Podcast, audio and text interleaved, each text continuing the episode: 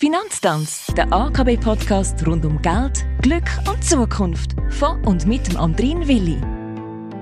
Heute geht es ums Waschen. Nein, nicht um Kleider, auch nicht ums Geld. Es geht ums Greenwashing, also um die grünen Deckmäntel. Wobei, bevor ich mich jetzt hier um Kopf und Kragen rede, glücklicherweise ist Regula Simsa bei mir im Newsroom von der AKB. Sie ist Anlagespezialistin und im Fachbereich von der nachhaltigen Anlagen tätig. Heute also die One Million Dollar Question. Was ist Greenwashing und wie kann man es erkennen?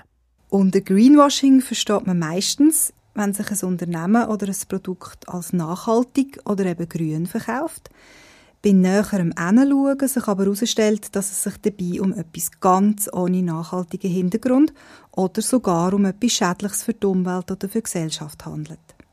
Einzig der äußere Anstrich ist dann eben grün. Genaue Definitionen für Finanzprodukte die fehlen noch. Aber im November 2021 hat sich die Schweizer Finanzmarktaufsicht in einer Mitteilung dazu geäussert. Und sie hat ein Beispiel gemacht, was sie darunter versteht, in Bezug auf nachhaltige Anlagefonds. Zum Beispiel der Fonds tut in den Fondsdokument äh, ISG-Strategien nennen, die werden aber gar nicht umgesetzt im Produkt. Oder der Anteil an nicht nachhaltigen Anlagen im Fonds ist sehr hoch obwohl sich der Fonds ESG nennt. Oder die Auswirkungen von einer Impact-Strategie, die werden gar nicht gemessen oder nachgewiesen. Und wie kann man Greenwashing erkennen als Laie? Teilweise ist das natürlich sehr schwierig. Da steckt ja häufig ein intensiver Aufwand von grossen Marketing- und Kommunikationsabteilungen dahinter.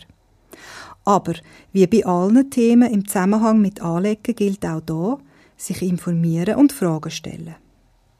Im Moment wird weltweit an Standards geschaffen, damit Berichterstattung zur Nachhaltigkeit bei Unternehmen, aber auch bei Investitionsprodukten einheitlicher erfolgt. Das heißt, tendenziell werden Nachhaltigkeitsberichte und die Informationen auf der Webseite der Unternehmen immer detaillierter und am Schluss auch vergleichbarer. Das Gleiche gilt auch für Anlageprodukte, vor allem Nachhaltigkeitsberichterstattung zu Fonds. Die ist nämlich in der EU in der Zwischenzeit gesetzlich geregelt worden. Und ein Teil davon wird sicher auch in der Schweiz aufgenommen werden. Also, habe ich jetzt das richtig verstanden? Es gibt gar keine verbindlichen Labels, Zertifikate oder Standards? Die kurze Antwort ist leider nein. Viele von den heute verwendeten gesetzlichen Vorschriften und auch private Labels beruhen häufig einfach auf einer Selbstdeklaration. Oder sie verlangen nur den Ausschluss von einigen wenigen Branchen.